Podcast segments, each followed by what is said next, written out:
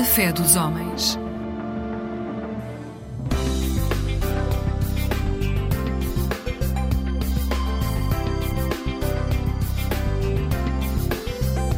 Eclésia Igreja Católica.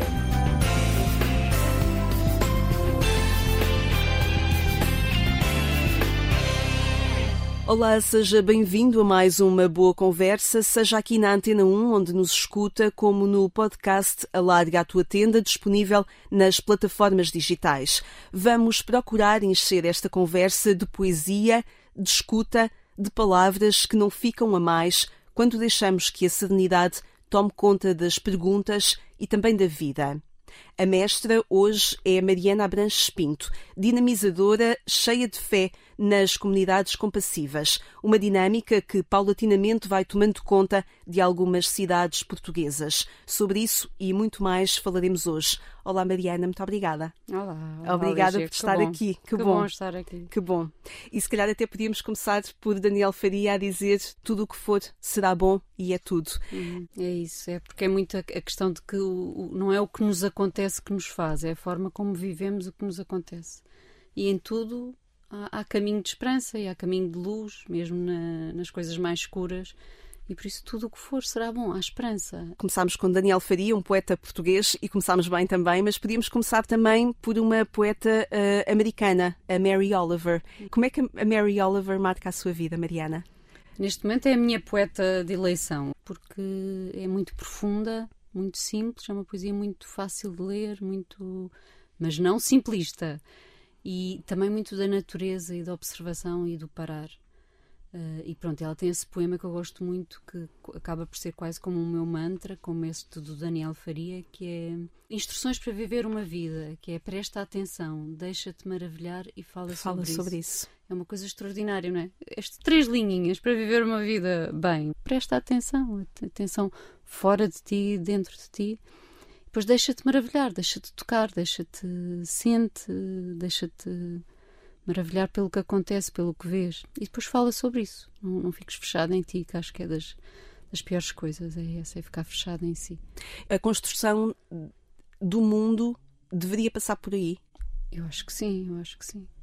E, mas que estamos cada vez com mais tendência para, o- para, para o isolamento, para ficar cada vez mais ligados, não é? Digitalmente, mas cada vez mais sós, não é? É um paradoxo, não é? Eu nunca me esqueço de uma vez que eu estava, tive cancro e, e estava numa fase que estava chata. As pessoas falavam comigo e eu começava logo a falar, "Ah, ah, ah", sempre, sempre, como se estivesse sempre na sala de tratamentos do IPO. Às vezes ficamos lá fechados, embora estejamos na rua a passear, mas estamos lá. E comecei a perceber que as pessoas desligavam passado um bocado, é normal.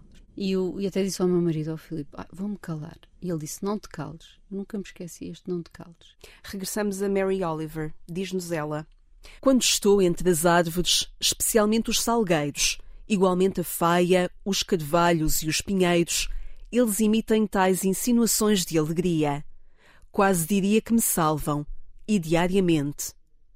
Estou tão distante da esperança de mim mesma, na qual tenho bondade e discernimento, e nunca me apresso pelo mundo, mas caminho devagar e faço reverências com frequência. Ao meu redor, as árvores agitam-se em suas folhas e gritam: Fica um pouco. A luz flui de seus ramos. E chamam novamente. É simples, elas dizem. E tu também vieste ao mundo para fazer isso. Ir com calma, ser preenchido com luz e resplandecer. É belíssimo. é belíssimo, belíssimo, belíssimo. E é mesmo isto, não é? Tem muito mais a ver com o deixarmos, deixarmos ser feitos, não é? Deixarmos muito mais, ser, menos sermos nós a fazer, mais deixar acontecer em nós. E isso é muito difícil, porque nós somos os especialistas do eu faço, eu faço, eu faço, eu faço, eu, eu, eu, eu, eu. E tem muito mais a ver com isso, com com o parar, com o contemplar e com o deixar acontecer. Sim, e que Deus trabalha em nós, não é? Porque Ele labora, não é? Como diz Santo Inácio, Deus labora, não parece nada, mas Deus está-nos a fazer, não é? Como também diz Santo Inácio no princípio e fundamento. Uh, Deus está-nos a criar. E agora, agora, não é? E portanto Deus está a laborar em nós e é através dessa elaboração que o mundo pode mudar. Portanto temos que a deixar acontecer. Mas acompanhar pessoas como a Mariana Abranches Pinto faz ajuda a perceber que Deus. Todos os dias nos trabalha. É, é isso é o grande privilégio de acompanhar alguém espiritualmente. É isso. É impressionante. E de maneira tão diferente com cada um. Tão diferente. É impressionante. Impressionante. E é isso. E também esta coisa de a pessoa ter que ir falar com alguém, fazer o acompanhamento espiritual, falar com alguém, obriga a pessoa a rezar mais, a parar mais, a observar mais. É até mais isso do que propriamente tudo depois o que me vai dizer. E o ter que articular a experiência. Voltamos ao poema da Mary Oliver. Fala sobre isso. Se eu vou falar com alguém, tenho que articular a experiência de alguma maneira. E esse articular a experiência dá a base. Porque se não articulamos a experiência, perdemos. Chuma-se. Então, no nosso mundo hoje tão rápido, se não concretizamos as coisas, não, isto aconteceu, foi assim. Quero-te contar. E, e isto faz-me não, não me esquecer. Eu acho que esta coisa não me quero esquecer de nada. Isto, esta, esta frase, não posso esquecer de nada, tem-me marcado imenso. Último, dois, os últimos dois livros que li foi o Património do Filipe Roth, acaba assim, não quero esquecer nada. O outro foi A Casa dos Olhares, um italiano. Li, acabei de o ler agora, tocou-me imenso, imenso, que tem a ver com o resgate que um hospital, com o contacto com crianças em sofrimento, pode resgatar uma pessoa. E, e ele termina também: Não quero esquecer nada. E o, para não esquecer é preciso articular a experiência. Fiquei nessa frase que disse: Quero contar-te. Isso é poderoso também. É muito poderoso, sim. Sim, sim. Cria mesmo. A pessoa se sente-se especial, não é? Sente-se especial. Vai, vou ouvir uma história. Vou, quero-me contar a mim uma história.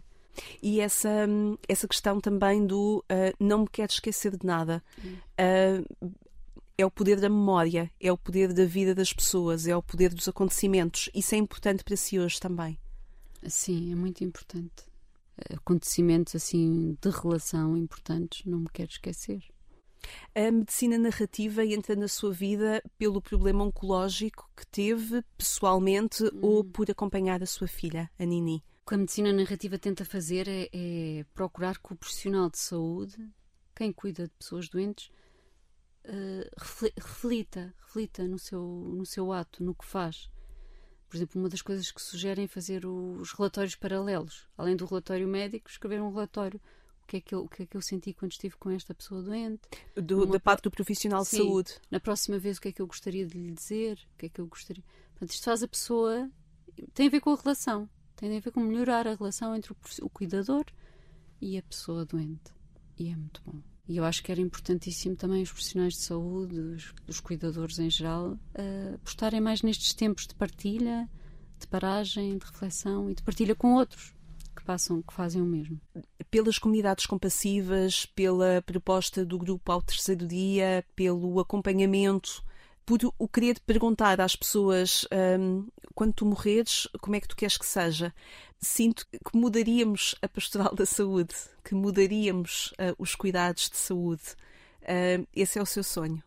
Sim, o meu sonho é que as pessoas doentes sejam mais bem cuidadas, de uma forma mais compassiva, também por cuidadores que se cuidem de si próprios, porque só cuidando de nós próprios é que podemos cuidar melhor dos outros, e que as próprias pessoas também se cuidem de si próprias. É o meu sonho e é para isso que trabalho, não é? E esse sonho começou quando? Com o contacto com a doença. Primeiro foi a Nini que ficou doente quando tinha dois anos, depois fui eu com cancro da mama, depois eu tive duas recidivas, depois ela teve bem, mas depois aos 15 anos então veio a leucemia e depois morreu com 18. Em junho passado. 18 de junho passado. E, e pronto, e é isto, e é a procura do sentido, não é? Eu da, queria, doença, da doença, do sofrimento. do sofrimento, qual é o sentido disto, porque depois as pessoas dizem coisas e quando a pessoa está muito frágil fica muito baralhada, a dizer ah, eu vou rezar e isso vai passar. Ah, uh, Deus deve gostar muito de vós, a mãe e a filha doentes com cancro ao mesmo tempo. Opá, se é um Deus assim, se calhar eu não quero ter uma relação muito forte com ele. Coisas assim que se diz aí na Pastoral da Saúde, não é? Também se diz no, fora do ambiente de igreja, mas a mim interessa-me também bastante o, o ambiente de igreja e de, dos voluntários da parte da igreja. Lida-se mal com o silêncio. Isso, exatamente, e queremos preencher aquele silêncio, então vá de, de usar aquele manualzinho dos, das frases feitas, que só magoam, As pessoas não querem fazer por mal, não é? Porque as pessoas querem, não, não estão com má intenção, mas, mas magoam. Portanto, acho que o silêncio e a escuta mais vale do que, do que essas coisas todas. Mas isto tem que se falar, porque nós não, não nascemos ensinados. E só tomamos consciência destas coisas se falarmos sobre isto. E quando eu digo que é preciso uma volta na pastoral da saúde, é sobre isso, é muito sobre a linguagem do sofrimento, não é? E esta ideia de que não é Deus que envia as doenças, é Deus sustenta-nos, sustenta-nos. Agora, as doenças fazem parte do risco maravilhoso que é estar vivo. Estamos vivos, ótimo, maravilha. Uma doença mortal faz parte do risco de estarmos vivos, ponto final. E sentiu isso nas, nas dificuldades pelas quais foi passando na sua vida, não só do ponto de vista, eu nem sei o que é que o que é que é pior, se é passar é do ponto mãe. de vista pessoal, se é Sim. acompanhar uma não filha. Não há dúvida nenhuma, nenhuma, nenhuma, nenhuma. Comigo está, vamos andando agora. No início penso, não, ela não, ela não, não é? No início pensava isso, não, ela não, ela não. Depois lá fui crescendo e percebendo que é o que é, o que é, é a vida e tem que aceitar furiosamente a realidade, aquela que nós não podemos mudar, não é? E não é nenhuma injustiça. Isto é uma doença que faz parte da vida. Quem me dera a mim que não lhe tivesse calhado a ela, mas calhou. E, e realmente eu só estou. As coisas que eu penso mais quando penso na Nini, que é constante a toda hora, é gratidão. Gratidão, gratidão por ter sido mãe daquela, daquele ser maravilhoso estes 18 anos. Admiração pela forma como ela viveu a doença, que foi de uma coisa extraordinária. Ela criou um TikTok e um programa que se chama-se A Morrer Comigo. E está disponível ainda, está não está? Está disponível ainda, portanto, e é extraordinário ouvi-la.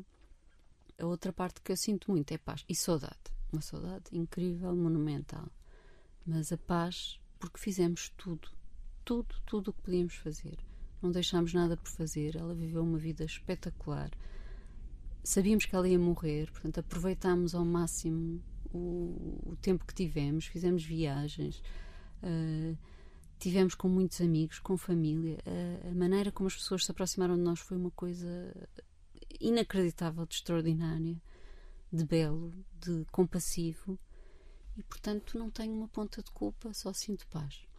E depois, em relação a ela, realmente a questão como ela aceitou a doença é uma grande mestra, não é? Porque ela Fui eu que lhe disse, Nini, isto não está a correr bem. Pronto, tivemos uma conversa difícil no hospital e, e ela chorou e depois, passado um bocado, aceitou. Começou com decisões. Então vou doar o meu corpo à ciência, que doou. Ah, então vou doar o meu dinheiro, que não doou nada, que depois gastou todo e muito bem.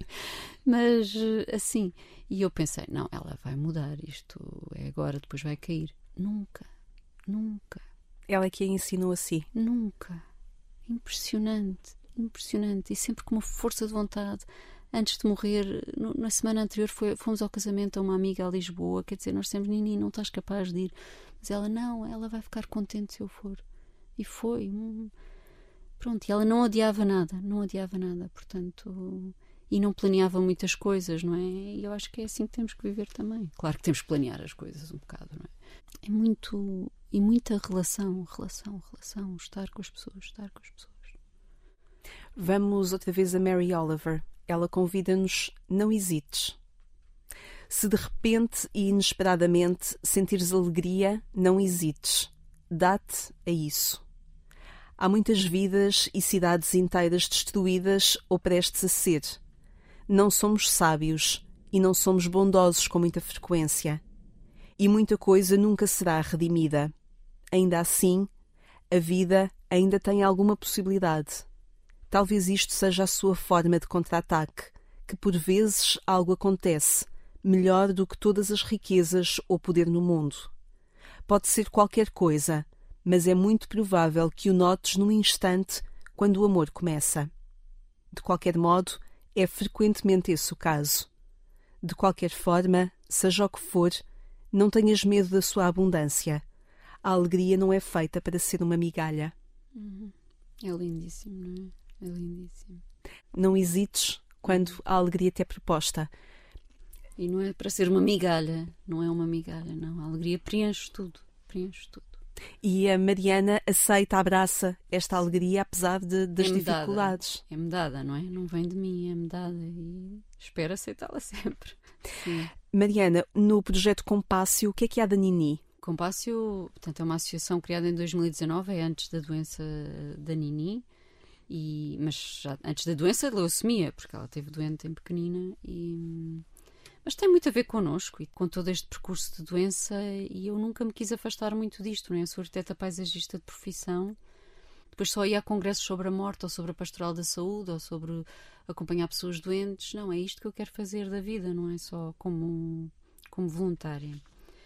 Mas a, a então foi criada em 2019 e está integrada neste movimento internacional que quer trazer a compaixão para o centro das relações humanas, com um foco especial no fim de vida na morte, no luto, no sofrimento, no envelhecimento. E de que forma é que este trabalho da Compácio se vai concretizando? Também pelas, pelas cidades compassivas, uma rede que se vai alargando? Sim, em Portugal já somos nove e mais vão ser.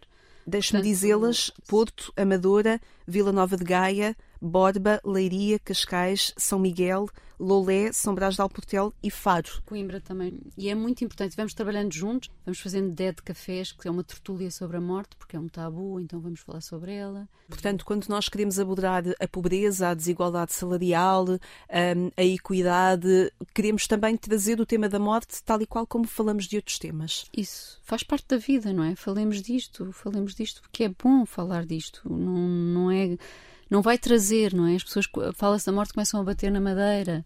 Não podemos falar do assunto, vai acontecer e é muito libertador. E mesmo com a Nini, voltando à Nini, o irmos falando sobre as coisas foi foi maravilhoso. Podemos falar sobre as coisas, não estar a esconder, não estar ali um elefante na sala, todos sabermos e não falarmos. Não, falávamos. Quando a Nini morrer, o que é que tu queres? Queres fazer como? O teu funeral? O, doar o corpo à ciência? Depois como é que vai ser? Falámos disto tudo e isso foi muito bom muito bom. E, mas voltando aqui a outra das coisas com a Nini que aconteceu foi muito bonita, que também gostava de contar. Que na Compácio também temos um, um jogo de cartas que foi traduzido pelo, pela Amadora, Borba e Porto, de umas cartas espanholas, que são para facilitar conversas sobre o fim de vida. E então são cartas de jogar como se fossem paus, ases, copas, só que tem umas frases que são as frases que as pessoas que estão a morrer costumam dizer que é importante para elas como não ter dor, não ter falta de ar, eh, ter os assuntos económicos resolvidos, coisas assim. E eu joguei este jogo com ela. E ela. E eu fiz um montinho, três montinhos, um montinho do que eu achava que era o mais importante para ela, médio e menos.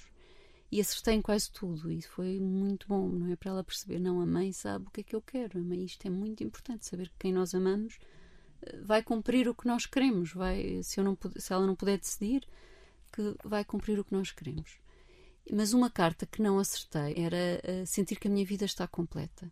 Que para mim é a carta. É para isso que eu luto todos os dias com muitos erros. Não, não deixar de dizer, não, não adiar as coisas. Muito isto sobre a relação, não é?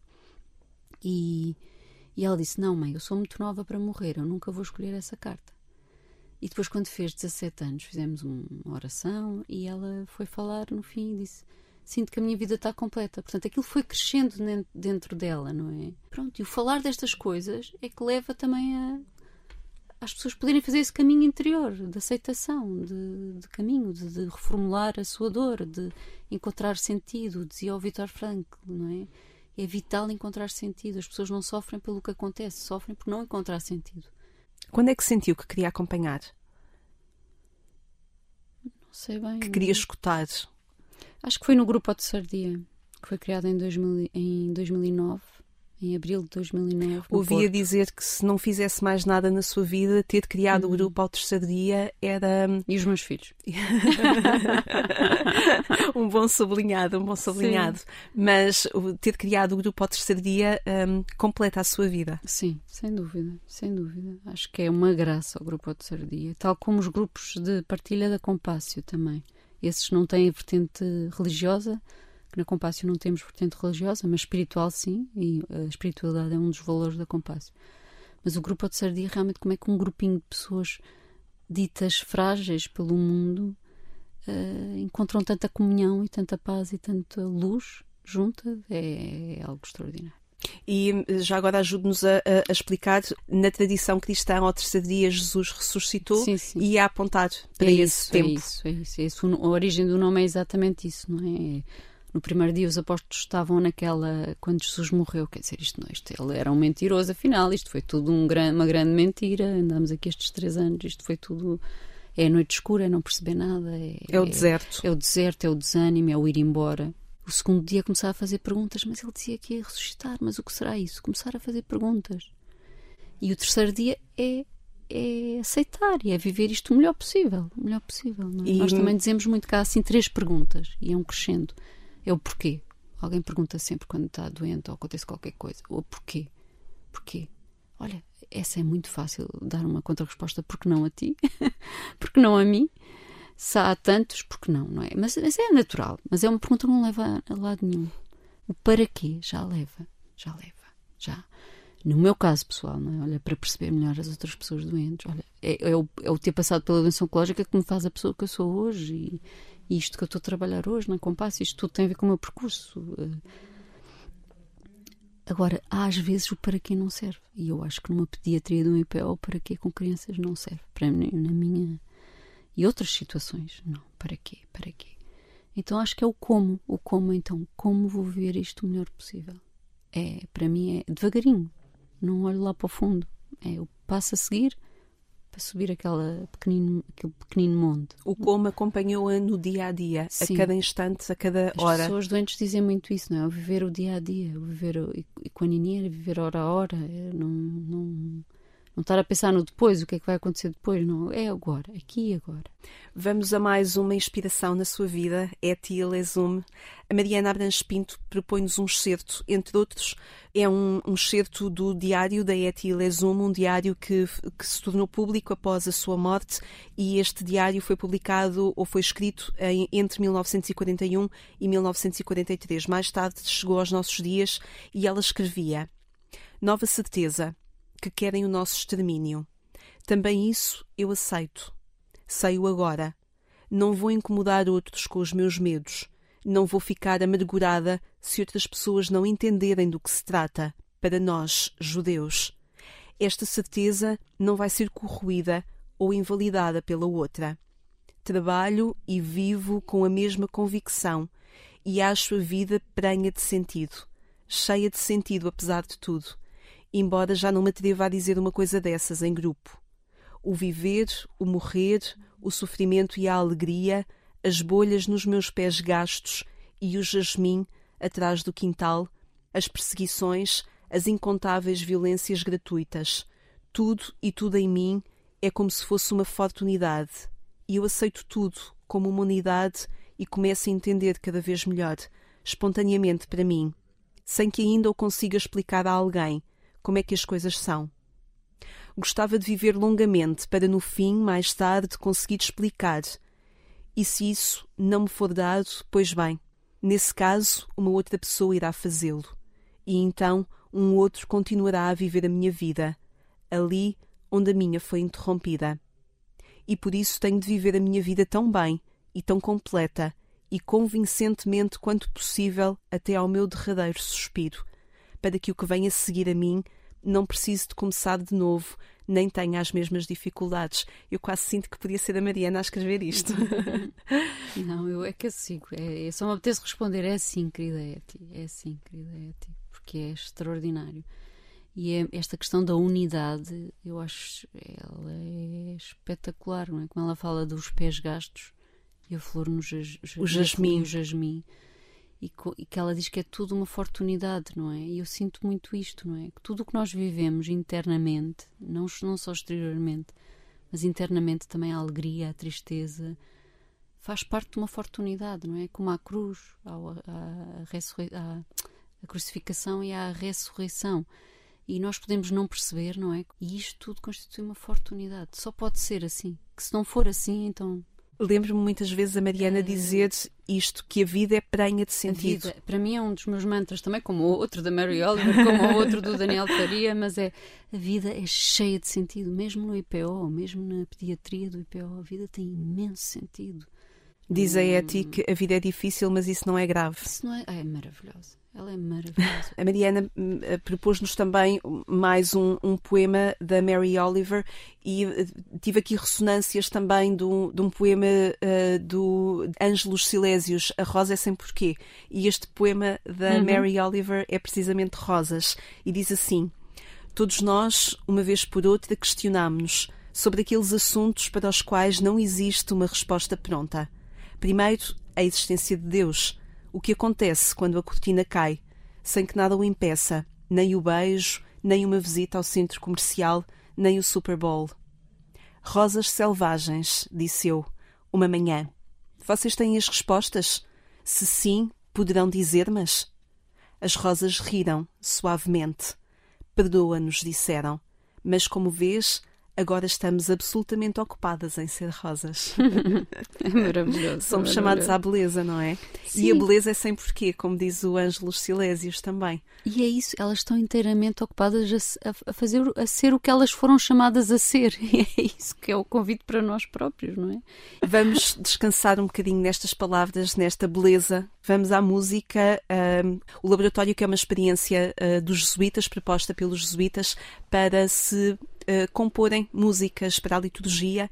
Ahm, e a Mariana quis nos trazer esta noite ahm, uma música fruto do laboratório da edição de 2019, Não Dormirá Aquele que Me Guarda. Vamos ouvir.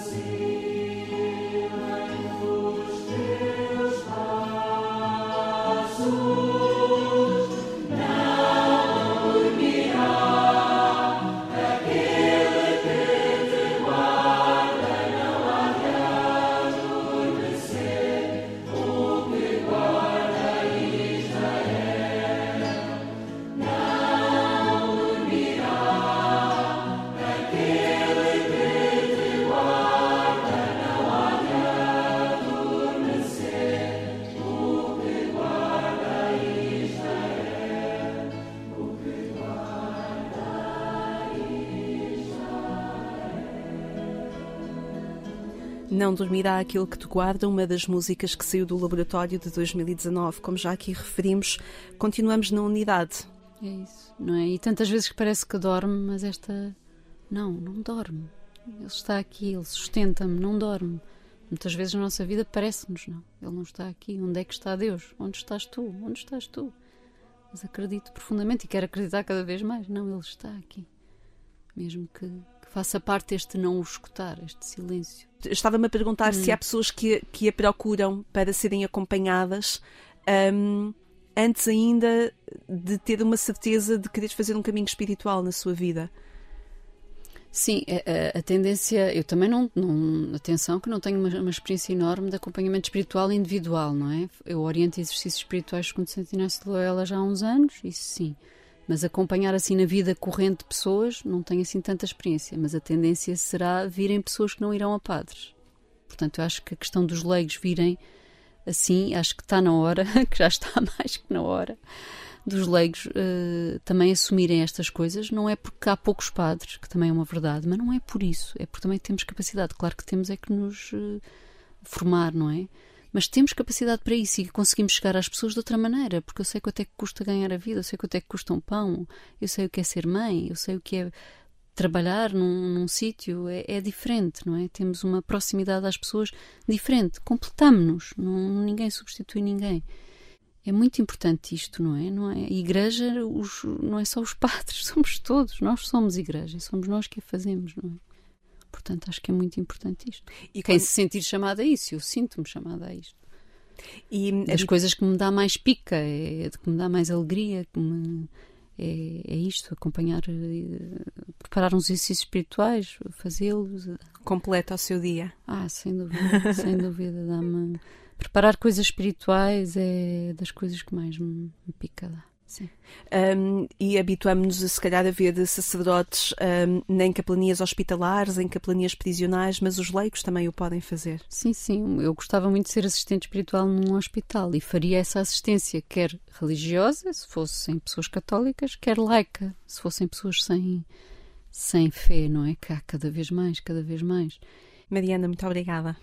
Muito obrigada. obrigada. Foi muito bom estar consigo e obrigada. Eu. Obrigada. Obrigada a si também que nos acompanhou nesta conversa. Pode voltar a ouvir esta bela conversa com Mariana Abranches Pinto a partir do portal de informação da Agência Eclésia ou então procure o podcast Alarga a Tua Tenda. Descubra esta e outras boas conversas enquanto espera pelo nosso regresso. Voltamos aqui à Antena 1 já no sábado de manhã e também no domingo pelas 6 horas. Desejamos-lhe os bons dias. Eu sou Lígia Silveira. Obrigada por ter estado connosco.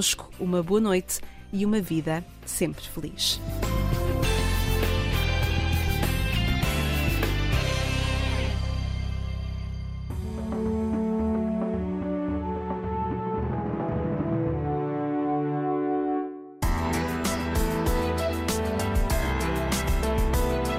Mosaico Ecumênico, um programa do Conselho Português de Igrejas Cristãs.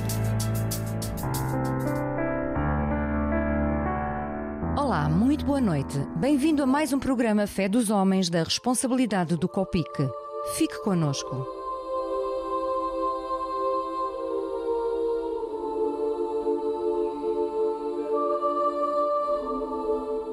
Estamos no início do ano e o mês de janeiro é marcado pela Semana de Oração pela Unidade dos Cristãos.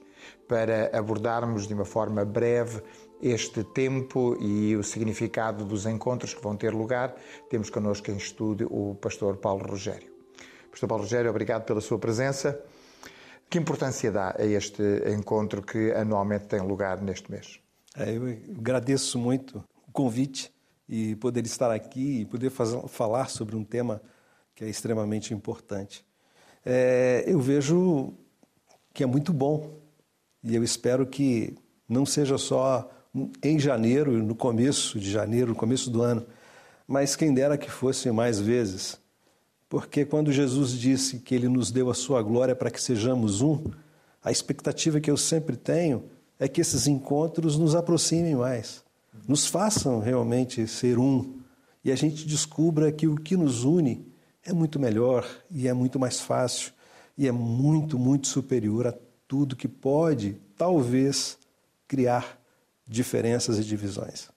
E esta unidade é tão melhor quanto ela se compreende na diversidade das diferentes tradições e não na unicidade. Oh, com certeza. É, a gente costuma dizer que Deus não nos fez uniformes, mas Ele nos deu condições e características para que a gente tenha a unidade. Uhum. Né? Uniformidade, imagina, eu sou brasileiro, tenho uma cultura um pouco diferente da de Portugal.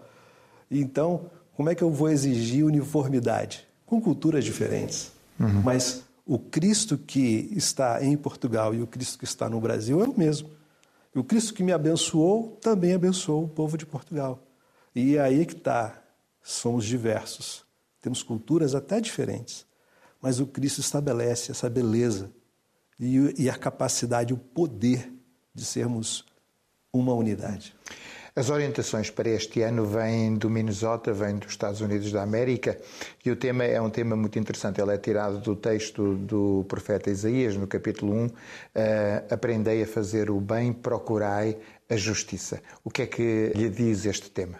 É quando eu li o texto, eu me lembrei da faculdade e lembrei do professor de hebraico falando que é, o texto em português não expressa muito bem a literalidade do texto, lógico, literalidade. Aprender a fazer o bem, bem seria é, ser contente, ser feliz, literalmente. Ou seja, aprender a fazer o bem, eu primeiro, primeiro, eu primeiro preciso me encontrar como o bem. Eu preciso ser atingido por este bem. E a gente lembra que o Romanos capítulo 5, versículo 1 diz que nós somos justificados pela fé e por isso temos paz com Deus. Ou seja, esse bem já se estabeleceu em mim. Então, aprender a fazer o bem é refletir essa paz, refletir esse Deus. É o que Jesus disse no Sermão da Montanha, né? Sede luz, sede sal. Significa então que se estivermos bem connosco próprios, e aqui estar bem seria estar uh, numa relação permanente com Deus, uh, esse bem-estar será uh, transposto para a realidade dos homens e das mulheres que nos cercam de uma forma onde a justiça tem lugar. Sim, sim. É, quando a gente lembra do Sermão da Montanha, Jesus diz ali para os discípulos que nós temos que exceder na prática de justiça dos judeus. Por exemplo, Jesus fala aqui é, quando a gente der uma esmola, que a mão direita, a esquerda, né, não vejam uma, o que uma está fazendo e que a outra está fazendo. Na verdade, isso é só para é, ofuscar aquilo que era a prática de justiça lá do fariseu, que ele queria aparecer fazendo bem a alguém. Mas exceder seria eu ter uma condição né, tão especial de vida que eu abençoo as pessoas. Por exemplo, vou lembrar aqui de Pedro. O esmolante pediu uma esmola para Pedro. Pedro falou: eu não, eu não tenho nem ouro nem prata, mas o que eu tenho, eu te dou. Olha que legal. Eu não tenho nem ouro nem prata, mas em nome de Jesus, levanta e anda. Se eu tenho esse bem, eu estabeleço qualquer justiça, mesmo não tendo ouro nem prata. Eu consigo dizer a qualquer necessitado: levanta e anda. Portanto, este é um tempo, obviamente, de autorreflexão. Com certeza. Porque às vezes nós ficamos perguntando como. Como ser um? Como atingir o necessitado? Talvez a reflexão de quem eu sou, a reflexão de quem eu sou em Jesus, seja a resposta para a gente poder realmente ter ações práticas, libertadoras. Pastor Paulo Rogério, obrigado pela, pelas suas palavras. Elas são uma introdução àquilo que pode ser o espírito desta semana que todos queremos viver. O nosso programa chega ao fim. Deixo-vos este convite, o convite para participarem da Semana de Oração pela Unidade dos Cristãos e em breve voltaremos a estar eh, convosco. Até lá, o nosso desejo de sempre, fiquem bem, fiquem com Deus.